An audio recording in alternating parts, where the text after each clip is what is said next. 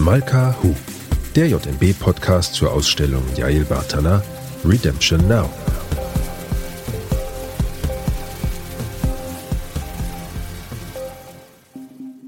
Hallo und herzlich willkommen zu Malka Hu, dem JMB-Podcast zur Ausstellung Yael Bartana Redemption Now. Mein Name ist Tobias Rohr und ich begrüße euch ganz herzlich zur vierten und vorerst letzten Folge dieses Podcasts.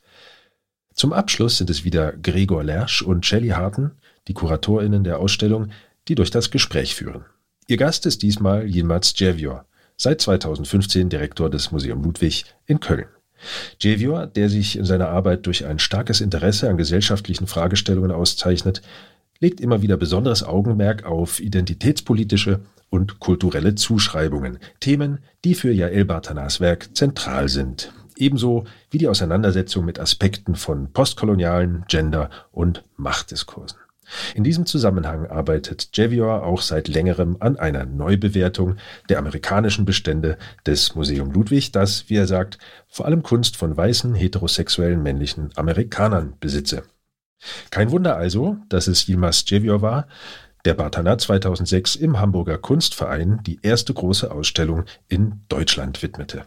Und damit wünsche ich euch ein aufschlussreiches und unterhaltsames Gespräch zwischen Yilmaz Djevior, Shelley Harten und Gregor Lersch über das Werk Yael Bartanas und ihre Ausstellung Redemption Now im Jüdischen Museum Berlin.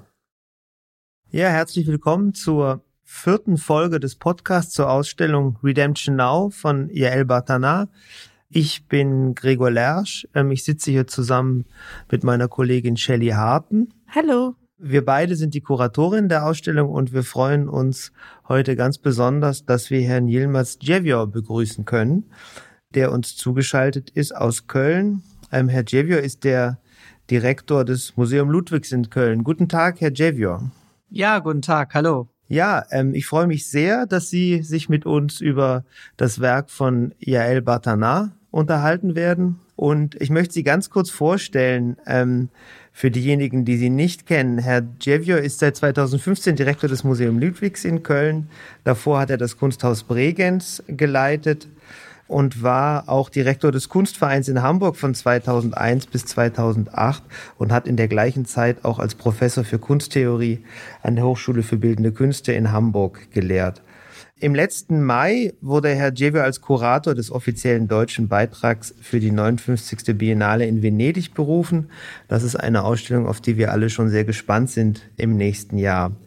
Yilmaz Djewe verfolgt in seiner wissenschaftlichen und kuratorischen Arbeit einen Ansatz, der neben Kunst auch Architektur und performative Strategien untersucht und immer wieder in experimentellen Formaten mündet. Für das Museum Ludwig hat er sich eine Neuorientierung vorgenommen, die den bisherigen Kanon und die Akteure des Kunstbetriebs kritisch beleuchten und den Blick weit über Deutschland und Europa auf eine globale Perspektive hin öffnen. Herr Javier, wir freuen uns sehr, dass wir uns mit Ihnen unterhalten können und wir wollten mit Ihnen reden, weil Sie schon 2007 im Hamburger Kunstverein eine große Einzelausstellung von Yael Batana gezeigt haben. Das war die erste große Ausstellung von ihr in Deutschland, wenn nicht überhaupt. Und äh, darin wurden viele Werke gezeigt, die sie bis dahin produziert hat. Da war noch nicht die große Trilogie And Europe Will Be Stunned dabei, die sie erst 2007 angefangen hat äh, zu bearbeiten und mit der sie dann ähm, berühmter geworden ist. Und äh, wir würden gerne von Ihnen wissen, wie Ihr Verhältnis zu Yael Batana entstanden ist und Ihrem Werk und äh, wie Sie Ihr Werk und Ihre Kunst kennengelernt haben. Ja, vielen Dank erstmal für die Einladung. Ich freue mich sehr, heute mich mit Ihnen unterhalten zu dürfen.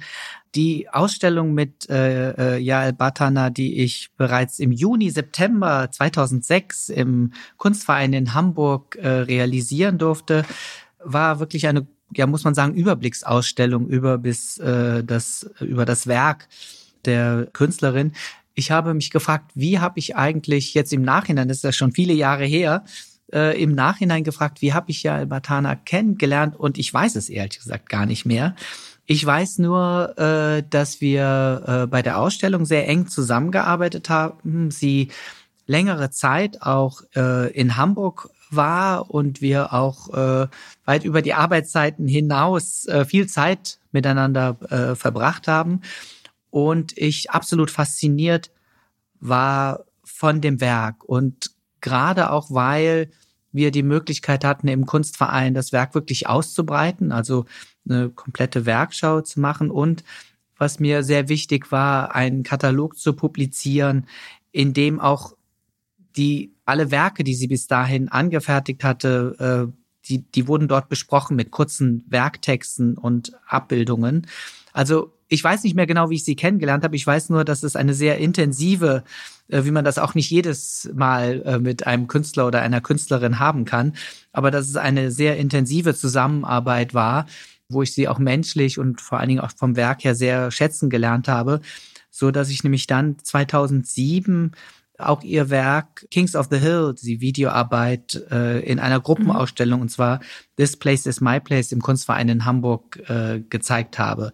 Äh, und in dieser Gruppenausstellung ging es um quasi Zuschreibungen kultureller mit territorialen Aspekten.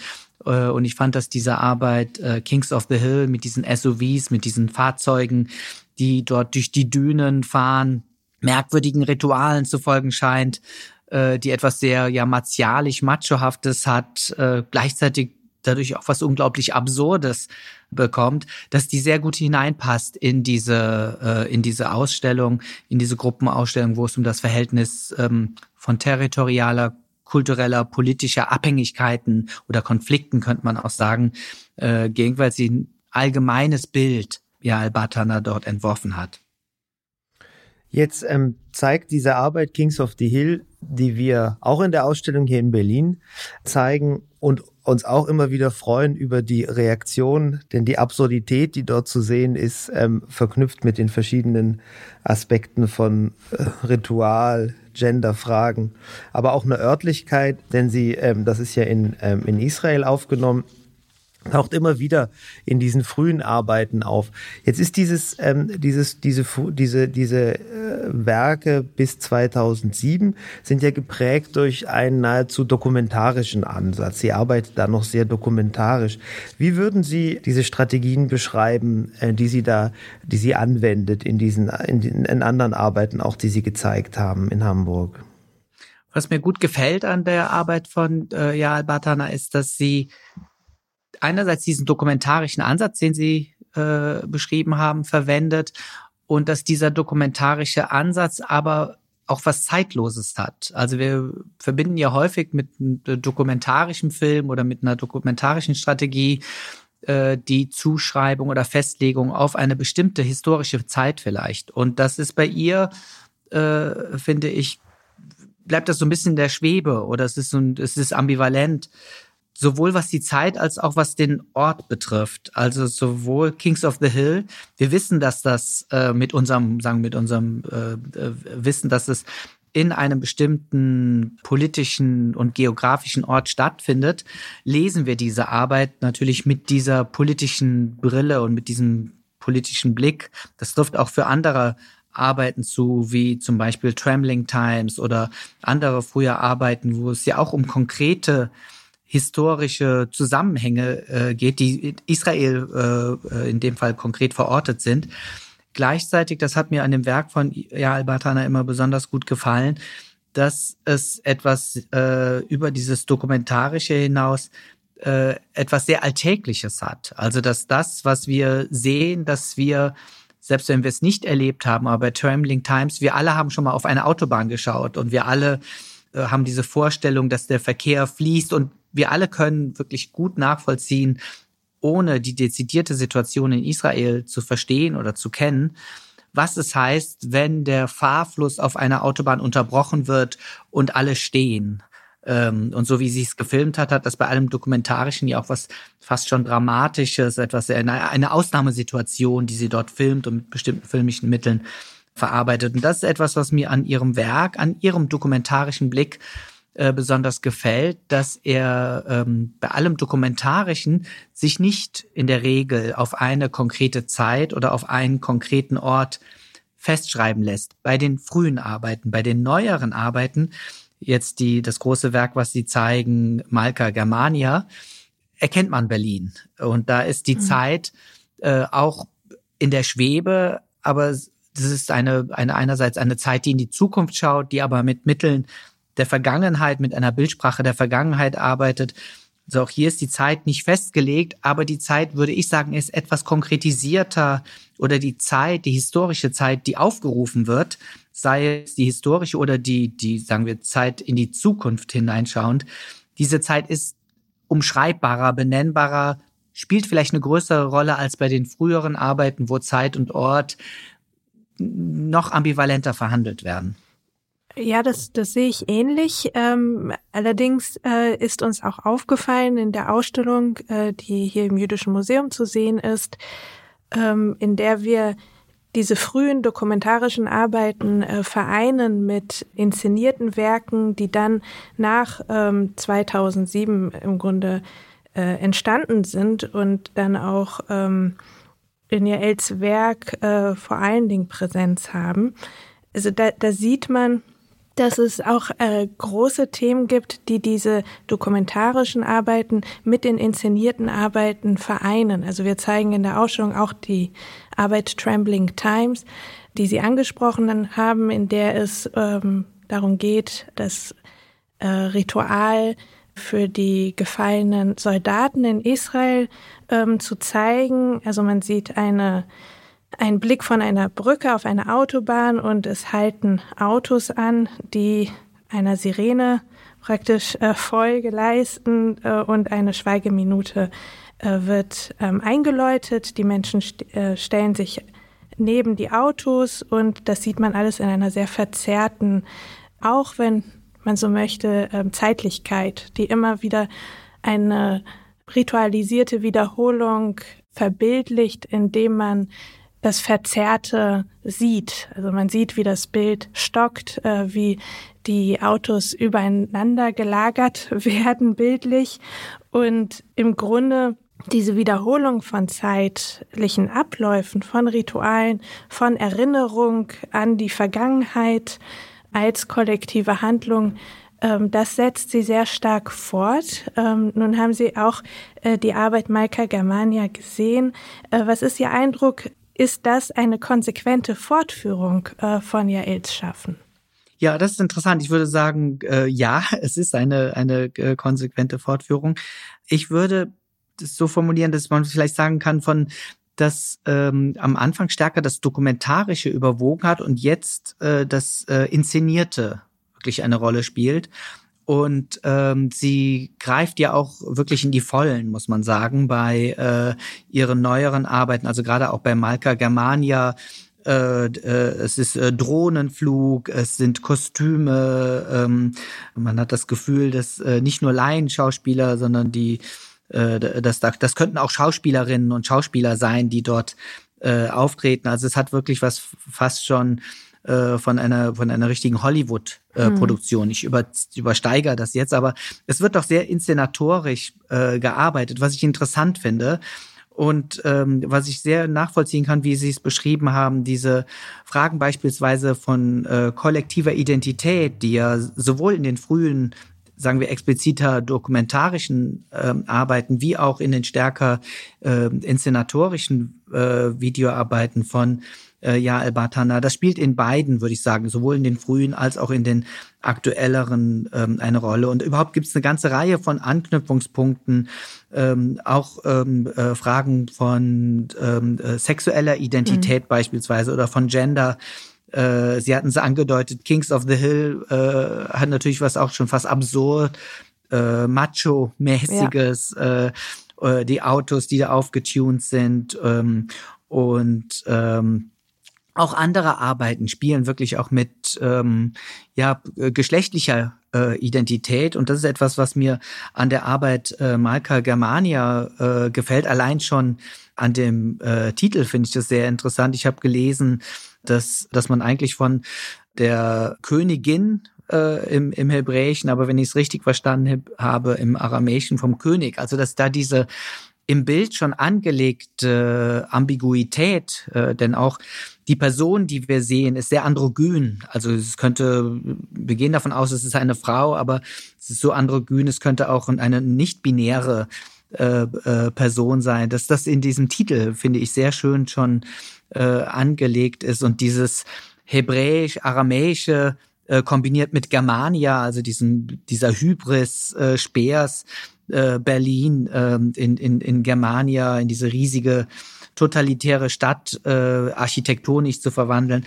Das kondensiert sich schon allein in diesem äh, Titel äh, Malka Germania und das finde ich gelingt Ja Albatana da sehr gut. Das ist interessant, denn Germania ist tatsächlich auch weiblich. Das ist äh, was ja auch ein Kontext, mit dem die Künstlerin ähm, dann spielt. Also ich meine jetzt den, den Begriff Germania und die und die Germania. Und sie sprechen die das Interesse an an Genderfragen und natürlich auch an an Machtfragen bei Yael äh, Bartana an. Und das führt mich so ein bisschen zu dem zu dem Gedanken der ähm, mit was für einer Art von Kunst wir es zu tun haben und was möchte diese Kunst eigentlich? Was aktiviert diese Kunst? Ähm, wie würden Sie das beschreiben? Haben wir es mit einer aktivistischen Kunst zu tun? Haben wir es mit politischer Kunst zu tun? Was, was passiert bei Yael Batana? das Werk von Yael Batana ist ja auch sehr komplex. Äh, das äh, besteht, wie wir wissen, nicht nur aus äh, Videoarbeiten, sondern ähm, auch aus Kongressen, aus performativen Beiträgen der Künstlerin und auch schon in diesen performativen Arbeiten wird doch dieses aktivistische Interesse oder dieses, äh, dieser aktivistische Gestus von Yael Batana sehr deutlich. Und das überträgt sich auch, würde ich sagen, im, äh, in den Videoarbeiten, auch in den Arbeiten, die sie im Jüdischen Museum zeigen. Äh, diese, äh, sie spielt ja mit, äh, sie ist ja auch eine Künstlerin, die immer wieder provoziert, äh, weil sie äh, mit bestimmten Ästhetiken weil sie die einsetzt. Also es sind ähm, Überwältigungsstrategien, äh, die sie nutzt, großflächige Videoarbeiten, ähm, eine Musik, die sehr einnehmend ist.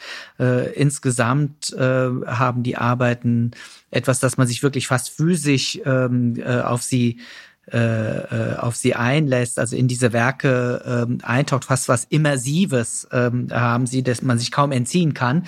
Und diese, diese Strategien, diese künstlerischen Strategien nutzt sie aus meiner Perspektive sehr bewusst. Die ist also ganz klar, äh, wie sie äh, in Anführungszeichen das Publikum verführt oder wie sie diese Verführungsstrategien vielleicht besser formuliert aufdeckt und zeigt. Denn sie übertreibt es so und da kommt auch wieder was ins Spiel, was wir vorher schon gesagt haben, nämlich der Humor, äh, der sowohl bei den frühen Arbeiten Kings of the Hill als auch bei anderen Werken ähm, eine Rolle spielt. Ich finde, dass bei Malka Germania äh, auch in dieser äh, Übertreibung, ähm, äh, ich musste bei allem Atem anhalten, das ich auch hatte, äh, durchaus manchmal so äh, äh, lächeln oder lachen, weil es wirklich so over the top ist, äh, die, die Klischees, die äh, aufgerufen werden. Und das Gute ist aber, finde ich, an dem Werk, dass es zum einen äh, zwar äh, diese Klischees aufruft, andererseits aber wirklich ganz tagesaktuelle, muss man sagen, äh, Diskussionen äh, äh, anstößt. Denn wenn sie die äh, Straßenschilder austauscht äh, und auf einmal hebräische Straßenschilder in Berlin, in, in einem Setting, was, was, was viele Besucherinnen und Besucher gut kennen werden im Jüdischen Museum in Berlin, wenn man das sieht, wird natürlich automatisch die aktuellen Diskussionen äh, aufgerufen, äh, die berechtigten und, und wichtigen Diskussionen.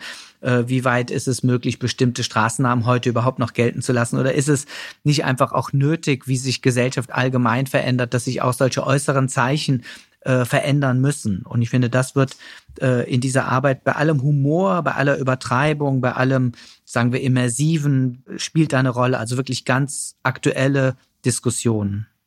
Ja, das war auch äh, in der Zusammenarbeit mit Yael Batana sehr deutlich, dass sie auf aktuelle Diskussionen eingehen möchte, dass ihr der Kontext, in dem sie ausstellt, sehr bewusst ist, dass sie auch mit den ähm, Personen, äh, die an dem Projekt mitarbeiten, ganz intensiv und auch partizipativ arbeitet und ihre Werke auch dann im Ergebnis ähm, diese Partizipation auslösen sollen mit den Besucherinnen. Wir haben in dieser Zusammenarbeit, die, die auch sehr intensiv war, die ähm, ähnlich war, glaube ich, wie Sie die auch beschrieben haben äh, in, mit Ihren Erfahrungen ähm, mit der Ausstellung im Kunstverein, ähm, ein, eine ganz interessante Dynamik entwickelt, in der äh, wir uns gefragt haben, warum Yael Batana im Jüdischen Museum? Und das war eine Frage, die Yael selbst ans Haus herangetragen hat und auch erstmal partizipativ und äh, performativ lösen wollte, indem sie zunächst eine Performance äh, vorgeschlagen hat, herzustellen im, äh, im Jüdischen Museum das hat sich dann irgendwie, kam da nicht so richtig was zusammen, äh, was, was für sie befriedigend war. Und ähm, dann hatte sie diesen Traum, äh, den, den sie oft auch erzählt hat, auch hier im Podcast, ähm, dass sie dieses Austauschen der Schilder von äh, Deutsch zu Hebräisch in ihrer Umgebung im Prenzlauer Berg, wo sie auch wohnt, erlebt hat und gedacht hat, eigentlich möchte sie das ins Jüdische Museum bringen. Und ähm, diese Idee, dass es eine, eine Transformation geben soll, eine Umkehrung, äh, die in der Gesellschaft stattfindet, ähm, in dieses Haus tragen. Das war für uns sehr aufregend und sehr interessant, da sowieso die Frage immer besteht, wie funktioniert ein Museum, ähm, wie kann es im Dialog äh, mit der Gesellschaft bleiben. Und wir ähm, haben uns gefragt, äh, wie Sie das sehen als Kontext und äh, wie sehr ein Ausstellungsort äh, für das, was ausgestellt ist, von Bedeutung ist. Ich glaube, grundsätzlich ist der Ausstellungsort immer von großer Bedeutung. Es macht etwas anderes, äh, ob ich äh, also in welcher Kultur ich, ich ausstelle. Also ist das, äh, ist das in Europa, äh, ist das in äh, Afrika oder ist das in Asien beispielsweise? Ähm, äh, also der kulturelle Kontext, aber auch natürlich der, ähm, äh, der, ist es eine Kunsthalle, ist es ein Museum, ist es ein Kunstverein, das ändert was an der Rezeption. Ganz besonders, das finde ich auch sehr spannend, ähm, im Jüdischen Museum auszustellen als bildende Künstlerin oder als bildender Künstler, ist ja noch etwas ganz Besonderes, weil der Kontext so aufgeladen ist mit, also in einem Jüdischen Museum in Berlin, also in Deutschland, äh, so aufgeladen ist mit Geschichte und, und auch mit äh, Konflikten, die dort verhandelt werden, äh, dass ich mir sehr gut vorstellen kann. Ich konnte das ja auch in dem sehr guten Katalog von Ihnen äh, und in dem Interview äh, mit Jael Batana äh, nachlesen, das natürlich auch die Künstlerin umgetrieben hat. Also was bedeutet das? Welche äh, Zuschreibungen finde ich statt? Ich fand es sehr interessant, wie sie darüber gesprochen hat in dem Interview im Katalog, wie ihr Bewusstsein, eine in Anführungszeichen jüdische Künstlerin zu sein, wie sich das erst in der äh, Diaspora quasi äh, äh, entwickelt hat. Also all diese Fragestellungen werden äh, natürlich in ihrem spezifischen Kontext, also im Jüdischen Museum in Berlin, nochmal ganz besonders abgerufen und, und kontextualisiert. Auch im Museum Ludwig in Köln mhm. haben wir einen, natürlich einen, einen bestimmten Kontext und ähm, unsere Sammlung ist geprägt, äh, wie viele äh, deutsche Museen äh, oder auch für viele westliche Museen mit einem bestimmten Kanonbegriff, muss man sagen es spielt für mich eine große Rolle, dass dieses Museum in Köln ist und dass dieses Museum in einer Stadt ist, die nach Berlin, ähm, wo die meisten Türkinnen und Türken leben, teilweise in der dritten, vierten Generation.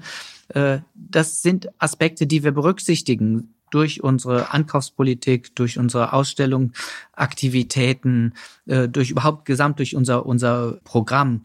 Äh, so haben wir im Moment eine Ausstellung, äh, die wir mit dem Domit, äh, wo wir Material vom Domit auch tollerweise zeigen mhm. können und dürfen, wo es um eine Blickverschiebung geht. Also wie konkret haben äh, sogenannte äh, Gastarbeiterinnen, ähm, Gastarbeiter, äh, also ähm, Arbeitsmigranten würde man korrekterweise äh, sagen, äh, wie haben die in den 1950er, 60er, 70er Jahren äh, ihre neue Umgebung hier in Köln äh, erlebt? Was ist ihr Blick äh, auf die Stadt? Und das stellen wir nämlich gegenüber zu dem sonst eigentlich, muss man sagen, hegemonialen Blick, nämlich der Blick, den die meisten in Köln einnehmen, weil das der Blick ist, der geprägt wurde durch die Sozialisierung in Köln. Äh, und da tauchen interessanterweise oder bemerkenswerterweise äh, diese Arbeitsmigrantinnen tauchen nicht auf in diesem hegemonialen Blick. Und jetzt eine Gegenüberstellung äh, zu machen und quasi die wirklich auch sprechen zu lassen, um die es geht, auch in dem hegemonialen Blick, wenn wir die Architektur sehen, wo die Menschen nicht vorkommen, das finde ich interessant und das ist auch, sagen wir, Köln-spezifisch und ich würde sagen, das ist auch spezifisch äh, für unsere äh, Institution. Und für uns als Team im Museum Ludwig ist es ein großes Anliegen, nicht diesen Kanon zu erweitern, weil uns geht es eigentlich darum, den grundsätzlich in Frage zu stellen. Mhm. Also dass diese ein Bewusstsein dafür zu schaffen, äh, dass äh, das, was wir hier zeigen, etwas ähm, äh, sehr äh, durch den Zusammenhang, durch den Kontext geprägtes ist, dass äh, man Geschichte natürlich, dass sie komplexer ist und, und vielschichtiger. Und dass nur weil das vielleicht die Stimmen sind, die wir kennen, sagen wir es Andy Warhol, die Pop Art, dafür stehen wir, oder die russische Avantgarde, also gerade die Pop Art, wo wir denken, die wäre in erster Linie durch Künstler, also durch Männer bestimmt, das ist die öffentliche äh, Lesart, aber wenn man genauer hinschaut und etwas mehr Recherche äh, betreibt, dann sieht man, dass natürlich ähm, es sehr viele Künstlerinnen auch gegeben hat, die strukturell, sagen wir in der Pop Art oder auch im Fluxus, die strukturell vernachlässigt wurden aus meiner äh, Sicht. Ja und die aber nicht weniger interessant sind. Und das, das ist etwas, was wir ganz bewusst hier als Reaktion auf unsere Sammlung, äh, was uns als Team umtreibt. Sehr, sehr interessant. Vielen Dank für die, für die Erläuterung, wie Sie, wie Sie gerade arbeiten. Jetzt ähm, ist das ja auch ein Teil von Jael Batanas Perspektive. Wenn sie an einem Ort arbeitet, dass sie, sie erzählt es auch über Berlin, sie lebt ja schon lange ähm, in der Stadt, dass sie sich trotzdem immer immer fremd fühlt und eine gewisse Distanz zu den, zu den Ereignissen und zu den Personen hat. Ähm, ich würde dann noch zu dieser interessanten Frage des Kanons nochmal kommen, denn Sie sind ja wirklich dabei am Museum Ludwig, ähm, versuchen viele Dinge anders zu denken in einem Museum für, ähm, für Kunst. Wie sehen Sie Jael Bartanas Werk in einer, in, in der Frage von postkolonialen, kritischen, diskursiven Infragestellungen in einem übernationalen Blick. Also ist sie, sie gehört ja in gewisser Weise auch zu einem Kanon. Spätestens seitdem sie 2011 Polen auf der Biennale in Venedig vertreten hat, gilt sie auch als sehr anerkannte Künstlerin. Ist sie da eigentlich schon jemand, der so zum Kunstbetrieb gehört, dass man eigentlich nach anderen Stimmen suchen müsste? Oder was zeichnet ihr Werk noch aus? Gibt es da andere Parallelstimmen, Bewegungen oder vielleicht auch äh, Künstlerinnen, die ähnlich arbeiten? Ja, das Interessante ist, dass Bekanntheit ja immer eine, also eine relative Größe ist. Äh, wir sprechen jetzt so, und da gebe ich Ihnen vollkommen recht, äh, von Jael Batana als eine sehr bekannte äh, Künstlerin. Sie haben es nett formuliert oder schön formuliert im, im Sinne, dass sie, vielleicht ist sie sogar schon Kanon oder kanonisiert. Gleichzeitig müssen wir uns natürlich bewusst sein, dass viele Menschen, die sie auf der Straße, sei es in Berlin oder in Köln, äh, ansprechen werden, äh, den Namen Jael Batana noch nie gehört haben. Also ähm, aber äh, ich kann gut nachvollziehen, also ich verstehe, ähm, äh, glaube ich, Ihr Argument, dass man äh, auch da nochmal äh, äh, hinterfragt, also wen, äh, wen zeigt man, ist sie ist sie nicht eigentlich ähm, äh, schon sehr bekannt? Man kann sagen, ja, sie ist sehr bekannt, aber das, äh, was ich ja äh, merkenswert finde, dass das Jüdische Museum äh, deshalb finde ich es auch so toll, dass sie dort ausstellt. Äh, das kreiert ja nicht nur einen spezifischen Kontext, sondern es hat ja auch eine sehr große Öffentlichkeit, also eine breite Öffentlichkeit auch. Das ist ja kein dezidiertes Kunstmuseum. Und deshalb, glaube ich, werden da viele äh, auf Ja al-Batana stoßen, die den Namen und das Werk noch nie gehört haben. Deshalb finde ich, macht es so extrem Sinn, äh, sie auch ähm, äh, zu zeigen, auch in ihrer in Anführungszeichen Heimatstadt, also in der Stadt, in der sie äh, mit ihrer Partnerin, ihrem Kind wohnt. Ähm, also das macht sehr, äh, also das finde ich, äh, finde ich sehr gut. Aber grundsätzlich verstehe ich Ihre Frage auch dahingehend, dass ähm, wir uns natürlich auch immer überlegen müssen, wen ähm, welcher künstlerischen Position geben wir äh, eine äh, äh, Plattform äh, und und warum äh, und äh, bei Elia Batana, finde ich, kann man äh, gibt es auch über diese diese Gründe, die ich gerade genannt habe, noch äh, andere Gründe, weil sie sich wirklich sehr intensiv mit dieser, sagen wir, kulturellen Verordnung, mit der auch kulturellen Zuschreibung, die immer religiös, ökonomisch, äh, politisch äh, konnotiert ist, äh, sich damit auseinandersetzt und dafür auch Bilder findet, die es wert sind und Sinn machen äh, zu zeigen, weil sie eigentlich gegen, sagen wir mal, eine dominante Sprache vielleicht auch der widersprechen, vielleicht auch, äh, äh, indem sie Bilder heraufbeschwört, äh, äh, die, mit denen wir lieber, sagen wir gerade in Deutschland, äh, mit denen viele in Deutschland vielleicht nicht konfrontiert werden wollen. Und das finde ich interessant. Also, dass sie, sie ist da auf jeden Fall äh, eine Position, die viel Diskussion hervorruft. Und äh, das macht sie für mich sehr relevant. Äh, also zum einen besonders äh, finde ich es interessant im Jüdischen Museum, aber auch sonst, ich freue mich immer, wenn ich Arbeiten von ihr ähm, in, sagen wir, auf Biennalen oder in, in Museen äh, äh, sehe. Ja, ich würde dem sofort zustimmen, dass ähm, sie eine aufregende und ähm, thought-provoking, ich weiß gar nicht, ob es ein, ein guten, gutes Wort auf Deutsch gibt, dazu. Eine gedankenanregende, das hört sich ein bisschen bieder an, aber eine gedankenanregende äh, Künstlerin ist, die im Grunde genau das möchte, und zwar eine, einen Raum für Imagination schaffen, für äh, neue Vorstellungen und ein ständiges Hinterfragen von den Strukturen, denen wir ausgesetzt sind, an denen wir teilnehmen, ähm, die wir mitmachen.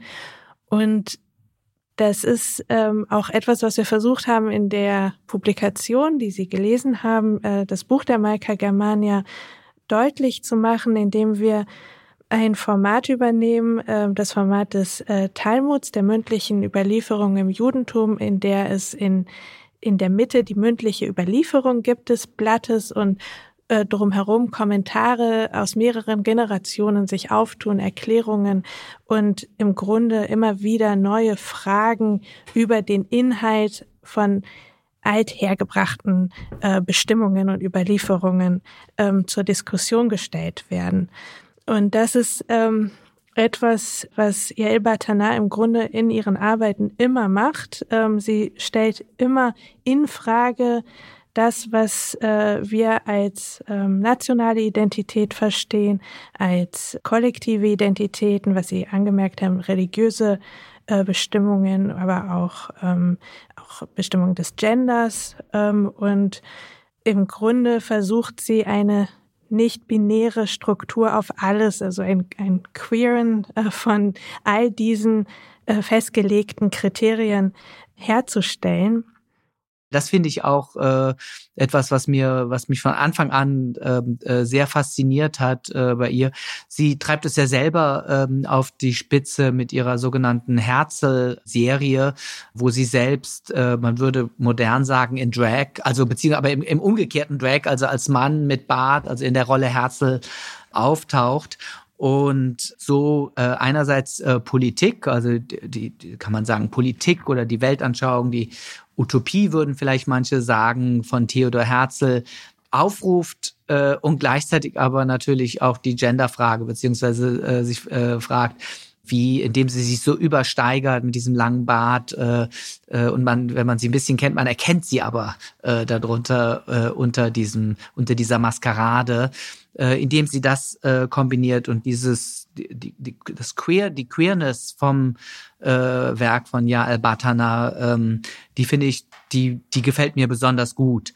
Äh, und die könnte man auch, äh, wenn man großzügig ist, auch in dieser Überzeichnung, die, glaube ich, äh, bei vielen Kritikerinnen oder Kritikern äh, nicht so gut ankommt, bei diesem, also dieses, dieses heroische, äh, was, äh, äh, wie ich finde, eigentlich eher aber aus einer queeren Perspektive dann nochmal einen anderen Dreh äh, bekommt. Also ähm, äh, Arbeiten von ihr wie Inferno sind ja teilweise wirklich schwer zu ertragen in der Campness, könnte man fast sagen, äh, in, dem, in, dem, in dem Überaufgebot von äh, Stereotypen, äh, von äh, einer Übertreibung wirklich, von äh, äh, Rollenbildern. Äh, und äh, das finde ich sehr bei, bei aller Ernsthaftigkeit, die natürlich die Themen äh, beinhalten, mit denen sich ja Al-Batana beschäftigt, äh, diese, diesen, diesen Gedanken der Queerness, ähm, ich finde, der, der bringt da nochmal eine andere Ebene hinein, die, die ähm, äh, auch produktiv verunsichert. Ich habe noch eine abschließende Frage zum ähm, die mich zum Titel der Ausstellung führt, Redemption Now. Wir sind ja in der Ausstellung ausgegangen von der ähm, Messias-Gestalt, die in der neuen Arbeit Melka Germania in Berlin auftaucht und äh, mit dem Spiel religiöser und politischer Heilserwartung. Ähm, jetzt haben Sie ja erläutert, wie sehr Sie auch in Ihrer Museumsarbeit sich Gesellschaft angucken, Machtstrukturen angucken, die sich auch in Kunst und im Fokus von Institutionen widerspiegeln. Was glauben Sie, ist im Moment eine, eine Form von Heilserwartung, die ähm, die Deutschland umtreibt und wo, äh, wo Sie als Kurator mit äh, darauf eingehen würden wollen in nächster Zeit? Ja, also Erlösung, Erlösung jetzt, äh, der schöne Titel Redemption Now von Jal Batana im, im äh, Jüdischen Museum in Berlin. Äh, diese Erlösung, äh, das werden Sie besser wissen als ich, äh, weil Sie die Ausstellung, weil die Ihnen so nah ist und Sie die immer erleben können. Äh, das wird ja auch in der Ausstellung deutlich, dass es diese Erlösung nicht wirklich gibt. Äh, es gibt diese äh, Projektionen, ähm, äh, auf diesen äh, äh, ja, sehr schönen Menschen, kann man sagen, diese Person, äh, diese, äh, würde ich sagen, äh, nicht dualistisch aufzufassende Person, die quasi die Königin oder der König, der Messias ist.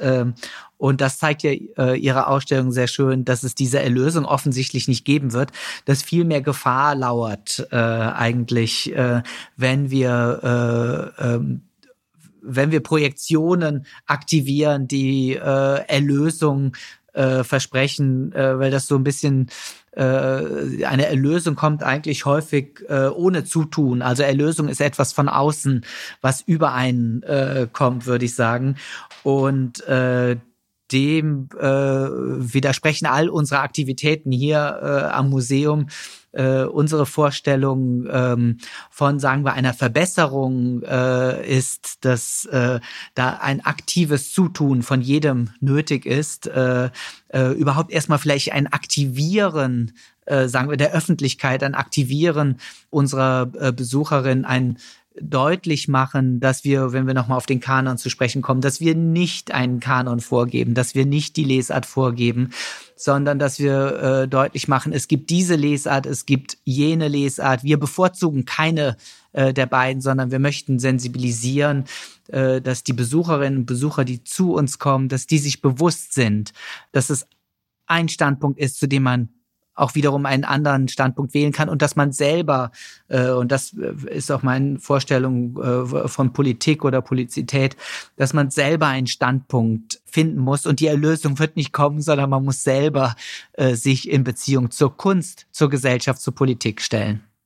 Ja, das ist im Grunde schon ein sehr schönes ähm, Schlusswort. Ich denke, dass diese Frage nach Erlösung äh, in der Ausstellung, äh, wie Sie sagen, äh, nicht beantwortet wird und gleichzeitig doch beantwortet wird. Wie alles bei Jael äh, bleibt es sehr ambivalent und ähm, die Erlösung ist unter Umständen in der transformativen Kraft der Kunst, in der Diversifizierung der Gesellschaft zu finden und gleichzeitig ist sie nicht zu finden in der Politik, ähm, die sich um Homogenisierung und um Gleichstellungen und um ein, ein Verlust des Individuellen äh, kümmert. Ähm, ich denke, dass das etwas ist, was ähm, Yale auszeichnet, dass man zum Schluss mit mehr Fragen rauskommt als mit Antworten.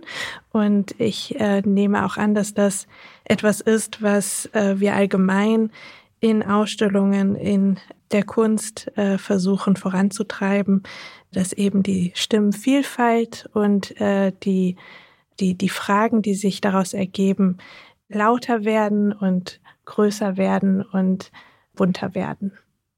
Vielen Dank. Vielen Dank, Herr Jever, für dieses äh, interessante Gespräch. Soweit Yilmaz Cevior, Shelley Harten und Gregor Lersch über Yael Bartana, ihr Werk und ihre Werkschau im Jüdischen Museum Berlin. Ich hoffe, wir konnten euch mit unserem Podcast und auch speziell noch einmal mit dieser Episode Yelba Tanas Arbeit näher bringen, neue Perspektiven auf die Künstlerin und ihr Werk eröffnen und vor allem Lust auf ihre Ausstellung Redemption Now machen.